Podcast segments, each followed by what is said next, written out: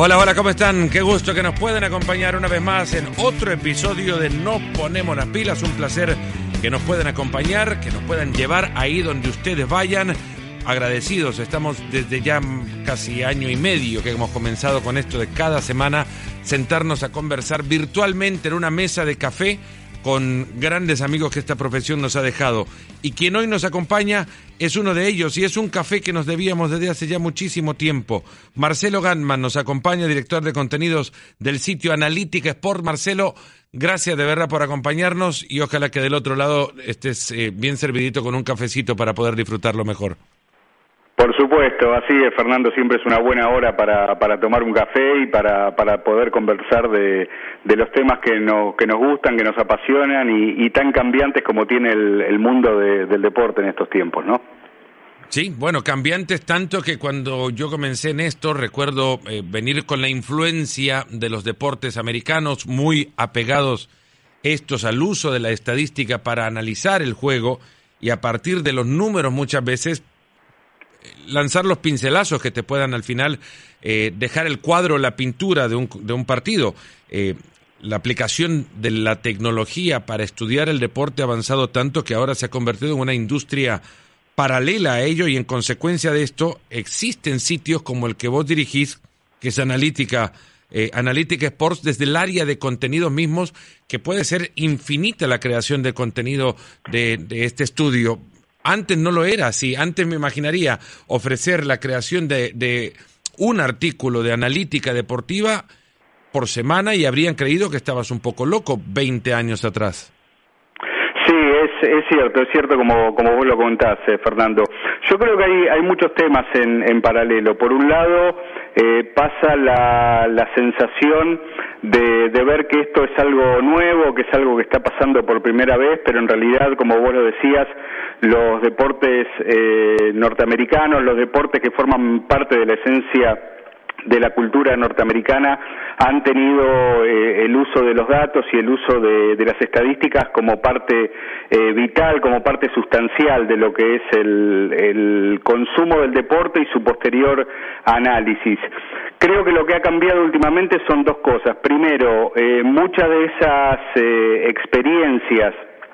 y de esos funcionamientos han pasado al, fútbol. Eh, el fútbol comenzó a adoptar mucha tecnología para procesar grandes volúmenes de, datos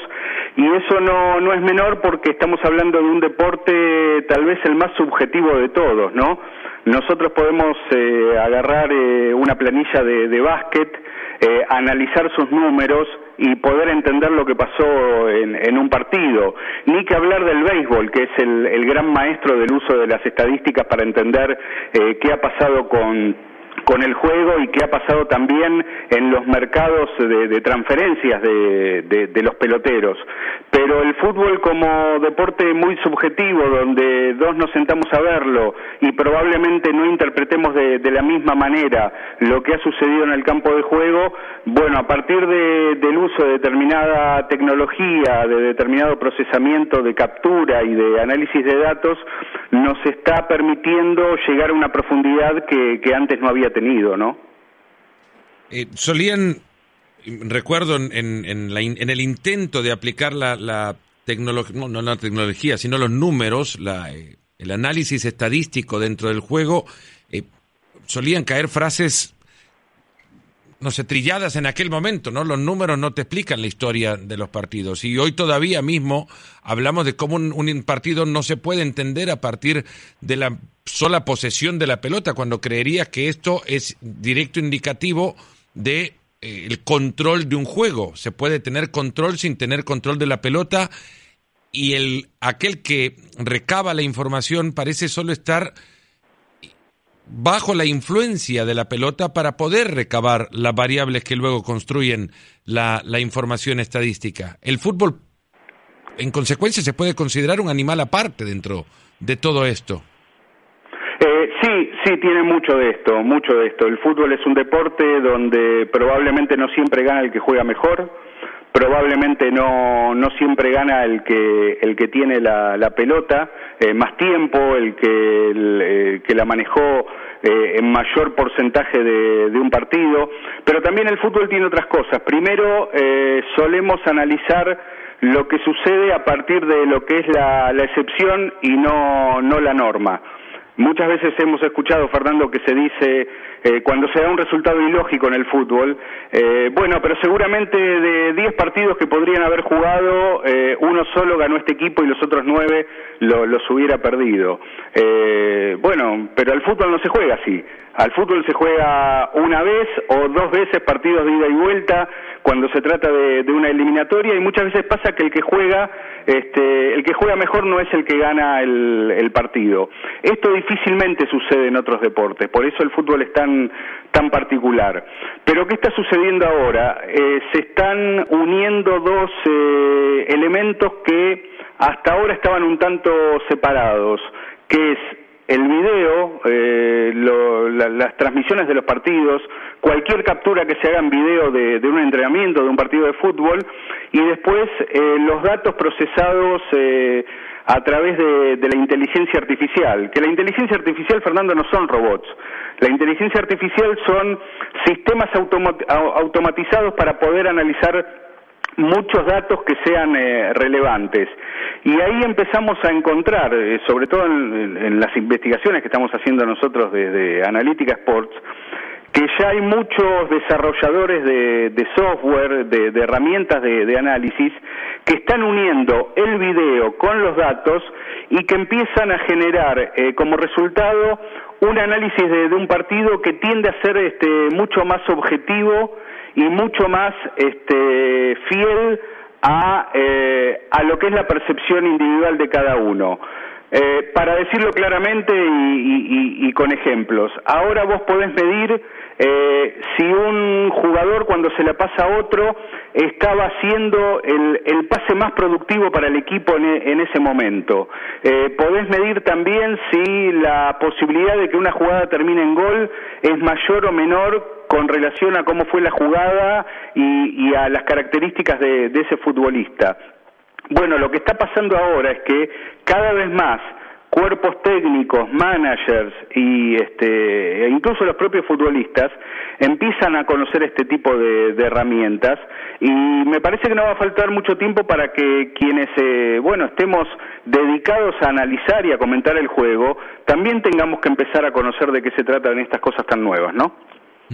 Y recuerdo esto y esto me, me salta un poco el tema que antes te iba a preguntar o quizás traer a, la mesa también, a esta mesa de café, para que quien nos escucha nos escriba y participe del mismo debate. Eh, pero salto eso, regresaré a lo que te iba a preguntar antes para seguir un poco en el hilo de lo que conversás. Hubo mucho cuestionamiento en algún momento de, su carrera sobre Pep Guardiola. Existirá siempre cuestionamiento sobre eh, los técnicos que triunfan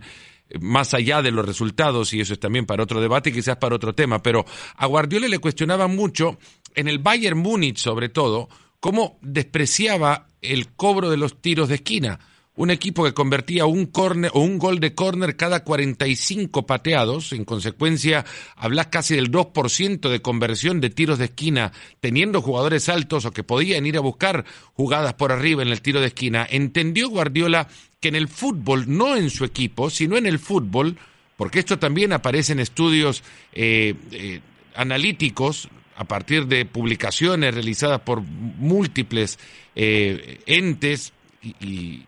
estudiosos de la materia. Eh, en Inglaterra, por ejemplo, estudiaron que en, en, la historia de la Premier League para convertir un córner eh, necesitas 45 intentos también que el porcentaje de conversión de tiros de esquina es un poco mayor al 2% en la historia de la Premier League. Cuando hablas de, del juego aéreo en Inglaterra y cómo la jugada de córner puede ser peligrosa, pues no, se convierte en solo el 2% de los intentos. Guardiola entendió que las posibilidades que él le daba al contrario de generar un contragolpe, que además en, en, en Alemania es algo que realizan muy bien, eran mayores o se potenciaban a partir de la división de una pelota enviada al área y en consecuencia el, el eh, imponderable de qué sucedería tras el primer rechazo. Si la pelota caía en uno de los suyos, se evitaba la contra, pero había una división de probabilidades, o caía en el rival y se ampliaba evidentemente la posibilidad de gol en una liga en la que también juegan al contragolpe, pues decidió que cada 10 tiros de esquina, 8 de estos los iba a hacer en corto. Los claro, que, que esto le potenciaban... parte de, su estilo. Bueno, yo creo que acá, Fernando confluyen varias cosas. Primero, em, creo que cuando un, un, club de una determinada liga contrata a Guardiola, creo que, que lo llama para conseguir lo que lo que ese club no tiene. A lo que voy es que a lo largo del tiempo el Bayern Múnich ha sido un, equipo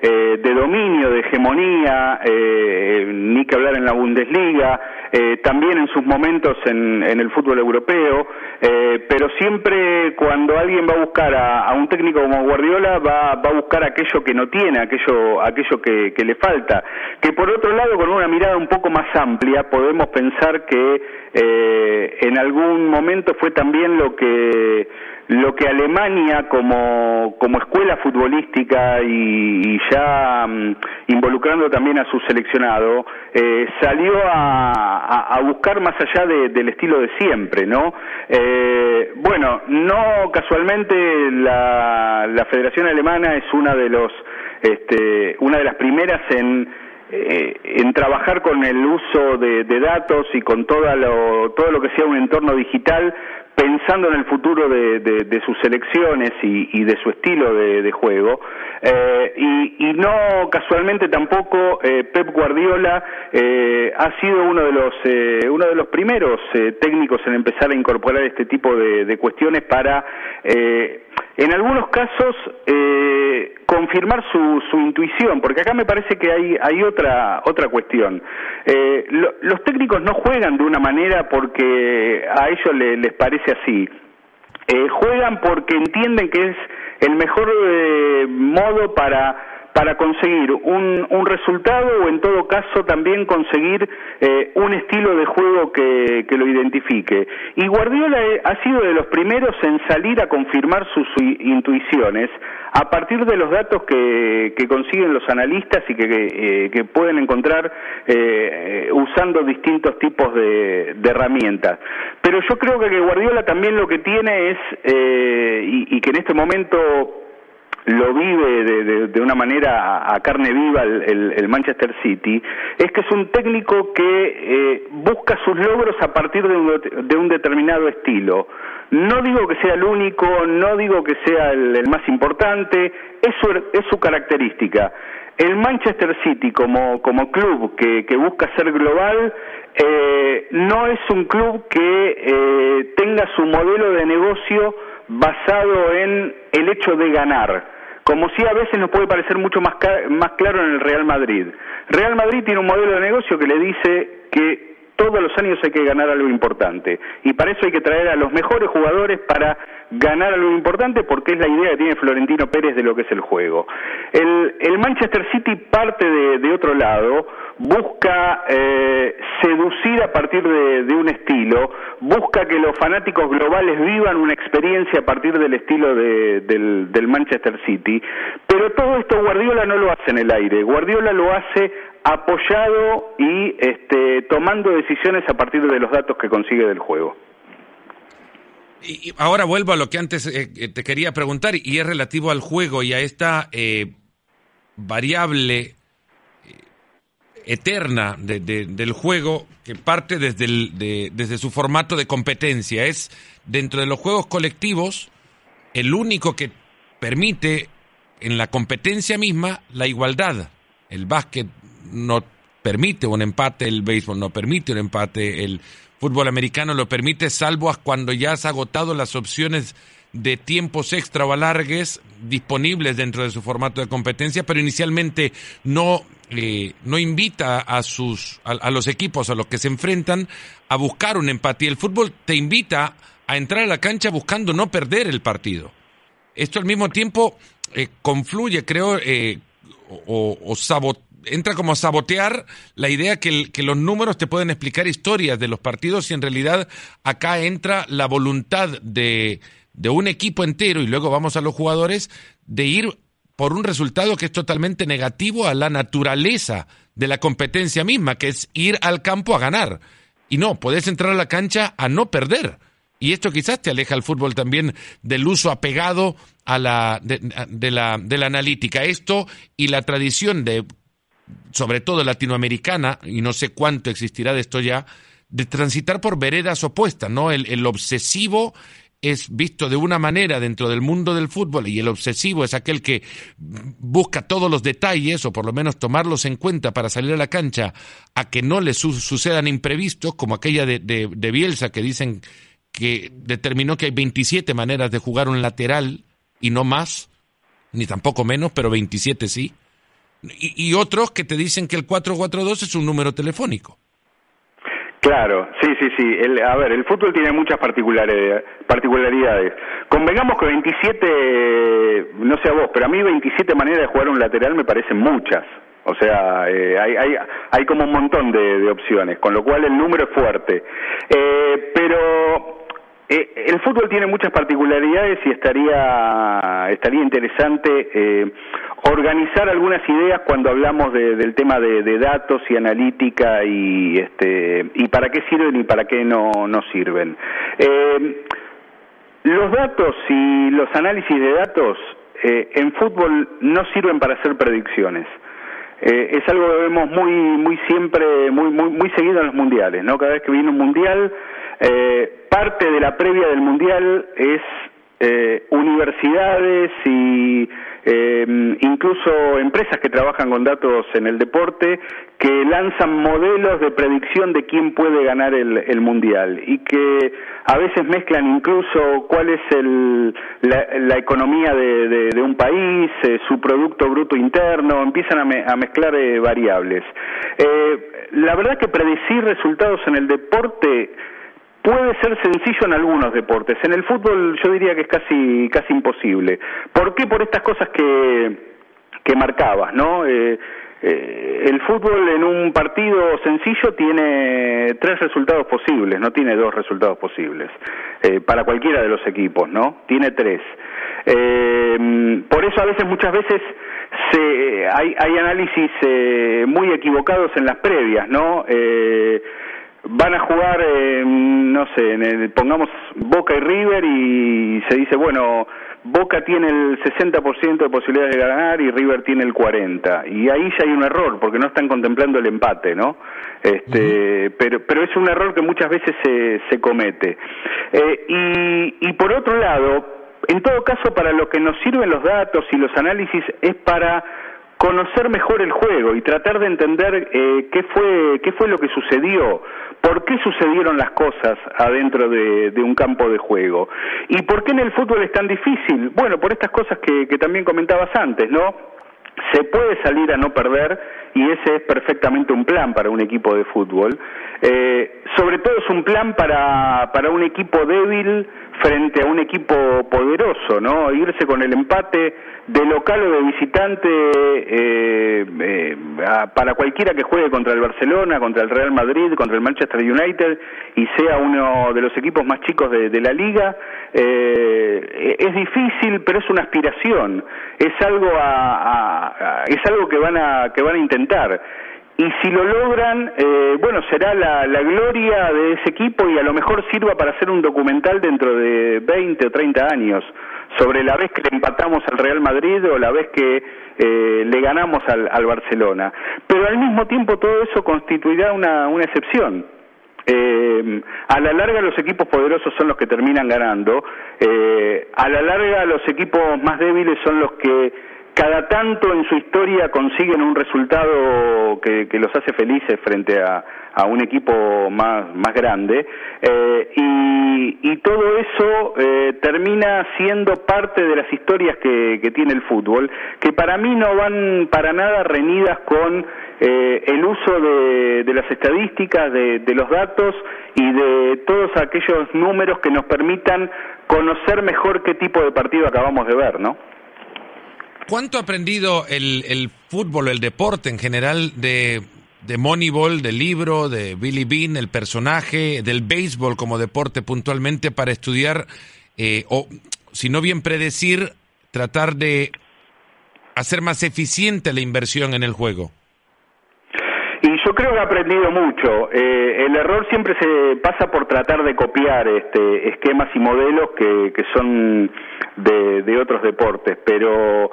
cuando vos encontrás ahora un director eh, deportivo, como es el caso de Monchi, que, que, nació en esa función en, en el Sevilla, se fue a la Roma y ahora volvió otra vez a Sevilla y dice que la inteligencia artificial y el uso del Big Data no es, este, digamos, no son los sostenes o no son los argumentos para eh, decidir la compra de, un futbolista, pero que sí le permiten eh, agudizar el, eh, filtrar mejor las características de lo que busca y ahorrar tiempo y dinero, bueno, vos ahí te das cuenta que eh, una cuestión tiene que ver con la otra, que hay un aprendizaje de, de lo que fue el Moneyball del béisbol trasladado a otro deporte que puede ser eh, útil. Eh, hay cuestiones que están, que están cambiando radicalmente en el fútbol a partir del uso de, de los datos,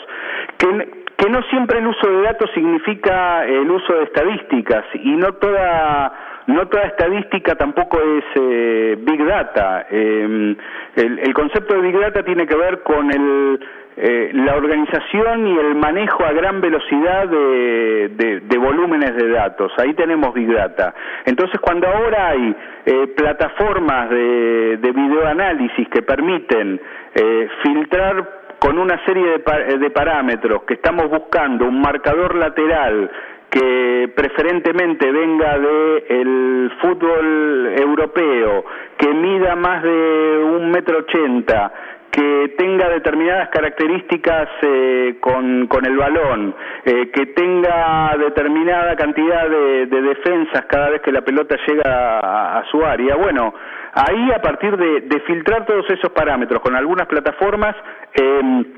se puede dar con el perfil de, de ese futbolista. Eh, y no necesariamente siempre confiar en, en, en, la corazonada, en el instinto que, eh, que pueden tener eh, determinados eh, determinadas personas encargadas de, de tomar decisiones y que después muchas veces eh, a partir de, de, lo que vemos de, de cómo los clubes gastan dinero no no siempre se pueden se pueden justificar. Entonces me parece que el fútbol todavía está en la búsqueda de su propio esquema de su propio parámetro y de su propia manera de usar eh, lo que usó el béisbol con, con toda su historia eh, para eh, generar una, una serie de, de parámetros y de, y, y, de esquemas, repito, que, que le permitan eh, ser más efectivo a la hora de, de contratar eh, futbolistas. Pero todo eso no es algo que va a pasar todo eso es algo que, mm, que, está sucediendo ahora y que muchas veces no está a la vista de, nosotros, lo, los periodistas, los comentaristas, los analistas, y en ocasiones mucho menos a la vista del público, ¿no? Cierto, ¿no? Hay, hay, hay un, una utilización de toda esta información que también es, y son bastante celosos los clubes eh, a la hora de, de, poder compartirla, y esto también lo que hace valioso si en realidad existe investigaciones suficientes dentro de la materia de la analítica deportiva y lo que se investiga se comparte lo suficiente como para que la industria se pueda beneficiar de lo mismo. Por esto eh, me llama mucho la atención, por ejemplo, la, la eh, ya carencia incluso hasta de grandes exposiciones en los paneles de los de las convenciones de analítica deportiva, porque te dicen que están haciendo cosas, pero no te dicen qué cosas están haciendo para poder llegar a ellas, porque no quieren no quieren sí, encontrar, porque, no quieren porque a veces, lanzar a veces, adelante. Fernando, lo que pasa es que eh, en, en, esa toma de decisiones eh, hay mucho dinero en juego, ¿no? Eh, entonces, eh, si bien el, el, el, fútbol cambia según el, mercado, bien sabes que, eh, que, que, que, en Sudamérica son muy pocos afectos los, directivos de los clubes a dar a, a conocer eh, cifras de, de transferencias, de, de, cuánto gana un, un, un jugador, pero bueno, eh, el deporte, aunque muchos no lo quieran así, cada vez tiende a, y a partir de la tecnología, cada vez tiende a ser más, más transparente, la, la, las cifras se conocen más, eh, cuando los clubes cotizan en bolsa tienen que dar a, conocer determinada información que en otras eh, situaciones no, no, no harían, eh, y, y bueno, el fútbol pareciera que en muchos casos y en diferentes mercados va va atrás de algo que parece mucho más más normal en otros deportes y, y, en otras ligas. Pero a, veces no se trata de conocer el cómo fue que, que, un club decidió contratar a un futbolista y, y, por qué no se decidió por otro. Pero sí estaría bueno conocer mejor eh, cómo están trabajando en, en estos temas, ¿no? Eh, eh, lo cierto es que hay una diferencia notable, por ejemplo, en la inversión que los clubes hacen en, por jugadores y en esto creo que sin conocer incluso cuál es la liga eh, que más o mejor paga a sus jugadores, podría ya directamente inferir a partir de lo que ves como producto en la cancha y a partir de lo que la televisión te muestra de ese producto, podría llegar a inferir cuál es la mejor liga en este sentido. ¿no? Si te pregunto cuál es la liga que más le paga a sus jugadores en Europa, Marcelo, ¿cuál me dirías? La que más le paga en Europa a sus jugadores. Eh,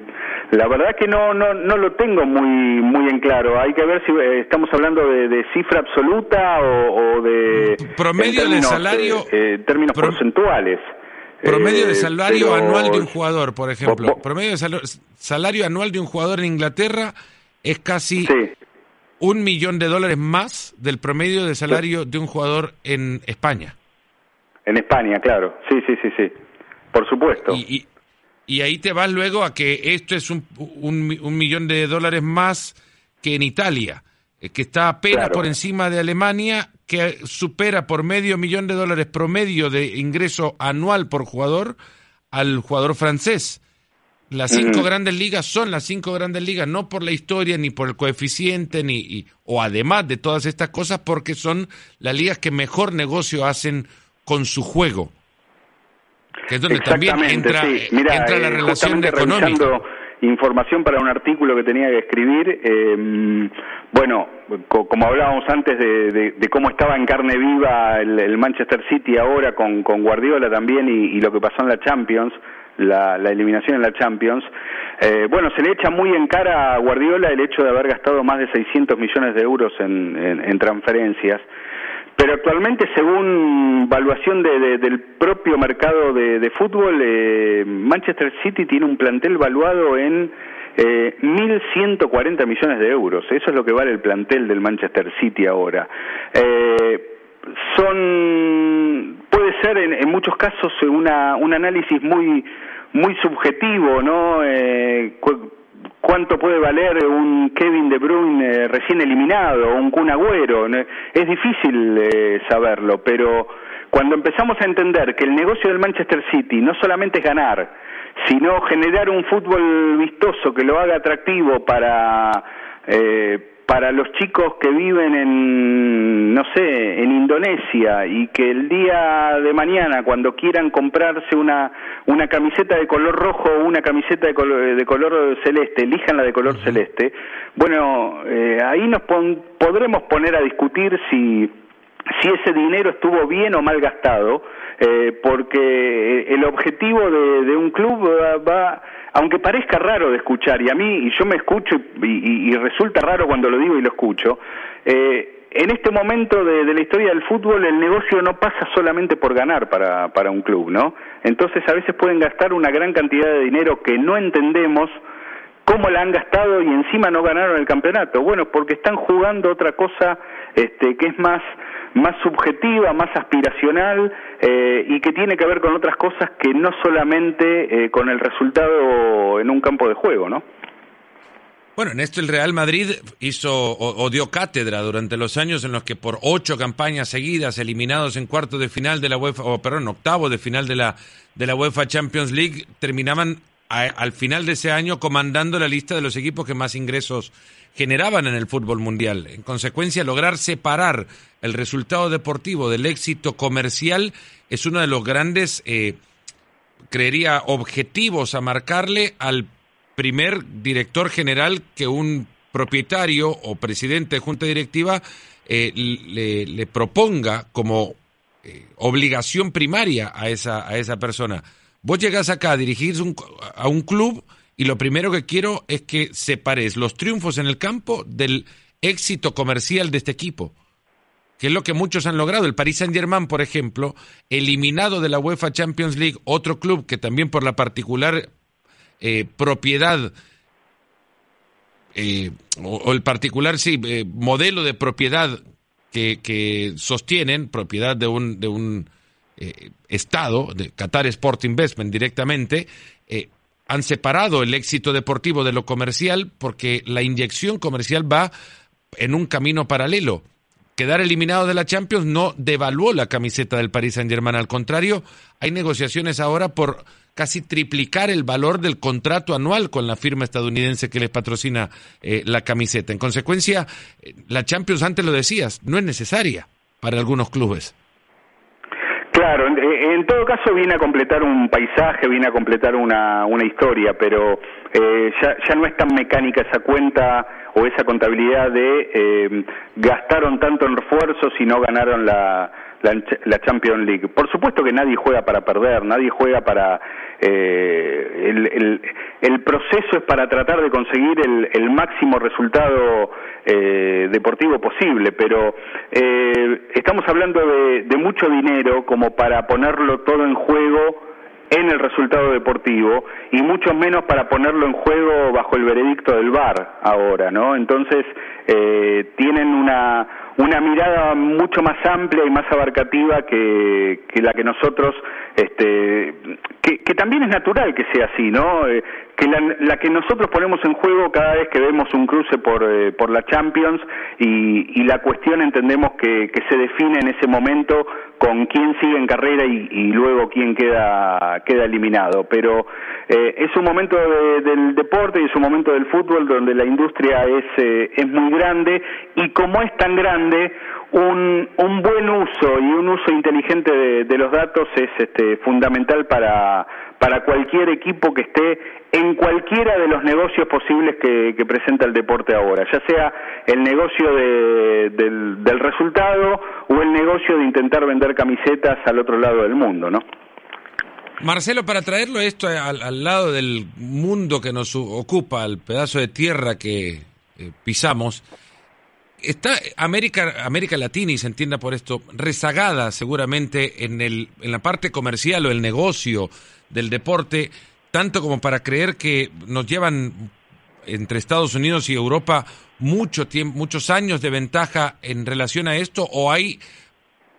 países, ligas o clubes puntualmente que incluso pueden actuar hasta ajenos a lo que les rodea y actuar como, como entes únicos y singulares dentro de, su entorno que le sacan ya provecho al, al Big Data y, y, a la analítica para generar negocio para sus equipos. Hay, hay diferencias marcadas, las hay con, con, este, con Europa, las hay con, eh, con Estados Unidos, Hablando de fútbol, eh, que por otro lado el fútbol es el, el, deporte a partir de sus resultados de cultura y de historia el que más acercaría a, a los países eh, sudamericanos con, las potencias europeas, ¿no? Eh, aquello que no se no se ha podido tener en, en infraestructura, quizás y en poderío económico, bueno, se lo pudo conseguir eh, a nivel clubes, a nivel selecciones adentro de, del campo de juego. Eh, con lo cual a veces se genera la ficción de que la distancia no, no es tanta, pero la distancia sí es muy, es muy grande. Eh, ahora bien, a partir de, la explosión de, mm, de, las plataformas sociales, de, de las redes sociales, incluso los clubes eh, importantes de, de, Argentina, de Brasil, de Chile, de Uruguay, de Colombia también, que eh, que quizás no tienen el poder económico que tienen sus semejantes de, de Europa, eh, han podido establecer un, un, contacto mucho más directo, más cercano y en consecuencia muchas veces un, un contacto que termina siendo, este, digamos, eh, comercial en el buen sentido, una eh, a armar plataformas y un contacto directo con, con, los hinchas, con los fanáticos, para ofrecerle la, la nueva camiseta de, del club, para hacerlo participar en, en, redes sociales, para hacerlo participar en, en algunos casos en, en, la vida activa de, ese club y, en la marcha de, del equipo en un determinado campeonato, bueno, yo creo que la tecnología ha permitido en ese sentido achicar diferencias y permitir que, que los clubes de la región puedan tener eh, toda esa, esa llegada con los fanáticos que quizás en Europa y en Estados Unidos, sobre todo con, con la gran explosión de la MLS, se, se vive y se experimenta de, de otro modo. Eh, yo no tengo ningún empacho en decir esto, la, la experiencia de un fanático que va al estadio en Estados Unidos, en Europa, comparada con la que podemos tener en, en Argentina o en, Brasil o en Uruguay, bueno, eh, eh, es bien diferente, ¿no? Eh, temas de, de, conectividad, temas de, de uso de, de tecnología de, del hincha en la cancha para transmitir su experiencia a la gente que no fue, para poder tomarse una selfie, hacer un video, eh, compartir ese momento. Eh, bueno, es algo no solamente mm, mucho más fácil de hacer en, en, Europa y en la MLS, sino que ahí está eh, está como impulsado, se, se insta al espectador a que haga esas cosas. Eh, bueno, en Sudamérica es un tanto más más difícil, en tanto la la infraestructura de, de los estadios este, no, no logre modificarse, no logre evolucionar. Hay que marcar una excepción con con Brasil en, en, ese sentido, porque bueno, muchos de los estadios de Brasil a partir de, del Mundial de 2014 han, han permitido mejorar ese tipo de experiencia, ¿no? Pero al margen de eso eh, se está trabajando, yo diría, cada vez mejor en muchos clubes. ¿eh? Las redes sociales han abierto un, espacio y sobre todo los, los, teléfonos móviles han abierto un espacio para poder mantener el contacto directo con, con el ya no solamente aficionado, ya luego consumidor, cliente de lo que se convierte luego de esto más que un partido de fútbol o partido de cualquiera sea el deporte, acostumbrados a que los clubes manejen sus eh, instituciones desde los modelos arcaicos de las taquillas generan los ingresos que sostienen al equipo y al final hay un pastel partido en mucho más trozos, inclusive los trozos o incluidos dentro de estos trozos aquellos que van directamente a la relación con el consumidor. Y pocos, eh, me da la sensación, en, en, en, Latinoamérica asumen la realidad de, del nuevo negocio del juego o, o, el nuevo espacio que te ofrece el juego para hacer negocio con él que va antes y después del pitazo inicial y del pitazo final de un partido, ¿no? Se juega alrededor de los 90 minutos cuando, cuando se tiene que jugar por, eh, por llenar las arcas de un club. Sí, además se juega todo el tiempo. Es, eh, el, el, partido, el juego en vivo, en vivo sigue sigue estando en, en, en el centro de la escena, es el, el corazón de, de, eh, de todo esto. Pero eh, pero la actividad de un club es 365 días al año y las 24 horas de, del día. Yo como como fanático de un club eh, estoy todo el tiempo esperando que que el club me, me, me, diga algo, me cuente algo, me haga acordar de una fecha importante, me, me tenga presente en, eh, en los momentos eh, en los que, no sé, sale a la venta la, las entradas para la temporada, me sirva de contención cuando, cuando mi equipo perdió, esa es una dificultad de, que, que todavía tienen muchos, muchas instituciones, muchos clubes, ¿no? Eh, largar a la deriva al, al, al, hincha, al fanático cuando, cuando el resultado fue malo y al contrario, ahí es cuando el club tiene que estar más presente que nunca, ¿no? Eh. Pero a, así todo, eh, cada vez son más los que empiezan a entender que, que el fútbol se ha transformado en una experiencia eh, de día de día completo y que si no no se hace de ese modo, bueno, hay, hay otros estímulos en, en la vida, sobre todo de los más jóvenes, que si eh, no encuentran en el fútbol lo, que están buscando, lo van a encontrar en, en la música, en el cine, en las series, en, en otro tipo de, de, de actividades. Eh, yo, yo tengo muy presente, hace un par de años en Buenos Aires hubo un, eh, un summit que organizó la, la NBA, y una de las cosas que ellos dijeron es que eh, habían de, detectado que el corazón de, del fanático sudamericano o latino se dividía en cuatro, que había lugar para cuatro pasiones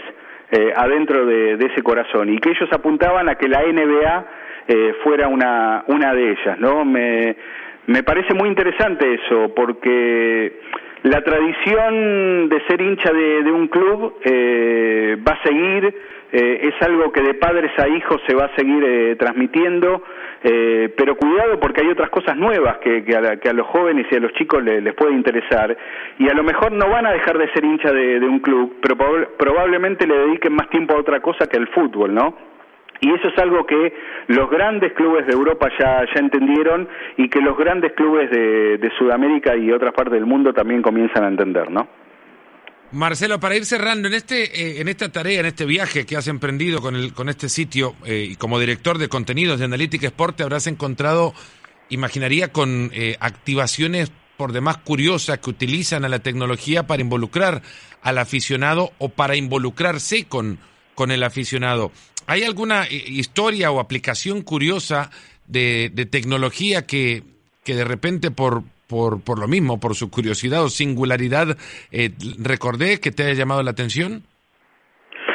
Mira, a mí lo que más me está llamando la atención en este momento tiene que ver con, con una palabra que es como una especie de, de mantra en el deporte y, también en, en, todas las nuevas eh, tecnologías aplicadas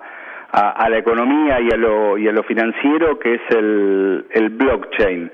Eh, el blockchain no, eh, es una tecnología que permite hacer eh, transacciones eh, de, una manera virtual con, con, un nivel de transparencia y un nivel de, de seguimiento este, muy prácticamente inviolable y que, y que permite eh, hacer eh, acuerdos, transacciones comerciales de, de una manera muy este, eh, insisto, transparente, pero al mismo tiempo muy veloz. Eso permite hacer acuerdo entre partes eh, de, una manera eh, muy, muy avanzada y, muy precisa al mismo tiempo. ¿Qué significa esto trasladado al deporte? Bueno, la, la explosión de muchos proyectos eh, que, que se, se sostienen con el lanzamiento de monedas virtuales que le permiten a los fanáticos adquirir estas monedas para participar luego en eh, financiamientos colectivos de, deportistas, eh, financiamientos de, proyectos de, clubes, eh, en algunos casos tomar decisiones sobre cosas que tengan que ver con medidas que va a tomar una, una institución para un, diseño de, una nueva casaca, es decir, una serie de, activaciones, como se llaman en estos casos, que le permiten al, al fanático ya no solamente ser, eh, ser receptivo de un partido de fútbol, de, de, un artículo periodístico, de un comentario que vos puedas hacer en, alguna transmisión, sino estar mucho más... Eh, mucho más involucrado. Eh, yo estoy siguiendo muy de cerca ese tipo de cosas porque, entre otras cuestiones, va a cambiar el, el lugar de, del fan como dentro del ecosistema eh, deportivo, ¿no? Eh, hasta acá el fanático es alguien que solamente mira un espectáculo y, y paga por ver ese espectáculo, paga su abono televisivo, paga su entrada, eh, paga cuando compra la camiseta, paga cuando este, quiere em, comprar un producto oficial, siempre eh, mira y paga, eso es todo lo que es el fanático. Bueno, eso puede empezar a cambiar eh, ahora porque con esto del blockchain y esta posibilidad de participar en esa nueva economía, eh, no sabemos si el día de mañana los fanáticos, eh, ya no solamente quizás con la compra de, una acción de un club, de aquellos que vendan acciones, sino con una participación en esa nueva economía, este, va a estar mucho más, eh, más metido en las decisiones que tome una institución y probablemente en la carrera de, de, algún atleta, ¿no? yo le estoy prestando mucha atención a, a ese fenómeno que sí es totalmente nuevo, ¿no? Desde la parte comercial, incluso es una obligación ya para los clubes en Latinoamérica, entendiendo que están un paso, si no dos, detrás de la carrera esta por conseguir una mejor relación con su cliente, que es el, el aficionado al fútbol, está la obligación de conocer quién es, cómo son, cómo actúan, qué decisiones toman dependiendo de los momentos, qué estado de ánimo los, los lleva a tomar ese tipo de decisiones y cuanto más y mejor lo conozcan, van a poder ampliar las avenidas de una relación que evidentemente es de ida y vuelta. Uno eh, le, entrega al otro la necesidad de identidad que como ser humano todos tenemos, eh, y le, entrega al, otro eh, la cuna, digamos, de su pasión y desde ese lugar la subsistencia económica se devuelve o la pasión se devuelve a partir de, de subsistencia económica por la inversión que este aficionado hace en su pasión. Eh, el, deporte necesita y sobre todo nuestro continente necesita entender de todos estos procesos para poder, eh, claro, no ceder terreno ante lo que antes mencionabas, que es tan cierto, Marcelo, y es que el aficionado ve el fútbol por el entretenimiento mismo del fútbol. Por eso los chicos ahora consumen tantos sitios de resúmenes pirateados u oficiales o no, pero de resúmenes de partidos que duran 6, 7, 10 minutos y cuesta mucho mantenerle la atención durante 90 minutos de un, de un partido. Ahora imagínate luego que inviertan en esta atención, ¿no? Eh, por, e, por, eso creo que eh, es fundamental que los clubes conozcan a, sus aficionados, habiendo ya eh, herramientas para, para hacerlo, ¿no? todos andamos ahora con nuestros teléfonos móviles. Bueno, los teléfonos móviles con, con, las aplicaciones, con, con todos los sistemas de tracking internos que tienen cada vez que eh, accedemos a alguna plataforma social, estamos dando tanta información y estamos dando tanta, tantos datos de lo, de lo que estamos haciendo que los clubes esa parte no, no deberían descuidarla porque si hay un lugar donde una, un individuo, una persona va, va a darle y se lo da, eh, eh le, entrega, eh, em, empezando por entregar su pasión y su corazón, y después entregando los datos, eh, esos lugares van a ser los clubes de fútbol, sin ninguna duda. ahora, ¿es necesariamente malo esto? ¿Es necesariamente... en algún lado contamina la parte em, pasional, y tan amorosa que tiene el fútbol y el deporte, yo yo creo creo que no, creo que no, me parece que eh, si yo como hincha de un club siento que que que mi club eh, me conoce, sabe cómo soy, sabe por qué, por qué voy a la cancha, por qué compré una camiseta, si la compré para regalársela a mi hijo, si la compré para regalársela a mi padre, si la compré para este, regalársela a un amigo, eh, eh, y si yo veo que, que me conoce y que me saluda para el día de mi cumpleaños y que me eh, sabe cómo cómo me comporto frente a él. Yo creo que esa esa relación es mucho más este más llevadera y, y, adquiere otro significante adquiere otro otro sentido. Bueno todo el tiempo estamos emitiendo esos datos como, como hinchas de, de fútbol y, y los clubes eh, deberían aprovecharlos para para llevar esa relación a otro nivel, una relación que, que, que, ya existe, ¿no? Y que existe desde, desde el fondo de los tiempos. Marcelo Anman, un podcast de otro nivel, de verdad. Muchísimas gracias por, por habernos prestado tu tiempo, la, la, experiencia, el conocimiento detrás de, de los, bueno, ya meses y años quizás que le han dedicado a esto, ahora hasta dirigir el contenido de Analítica Sports. Eh, muy agradecido, de verdad. Bueno, gracias a vos, Fernando, sabés el, el, aprecio que, que, te tengo y bueno,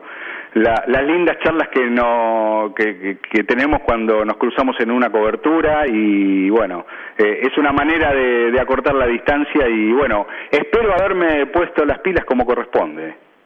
Ha sido más de lo que necesitaba este espacio, pero la verdad que muy agradecido. Marcia, hemos cubierto todo lo que antes te decía. Íbamos a hablar del juego, de los jugadores, del negocio y de los aficionados. Todo esto utilizando la analítica en el deporte. Marcelo Garma nos ha acompañado. Ustedes también. Muchas gracias por estos eh, minutos en los que compartimos juntos. Hasta el próximo episodio de Nos Ponemos las Pilas. Gracias por escucharnos. Busca ESPN Deportes en iTunes y TuneIn para más podcasts.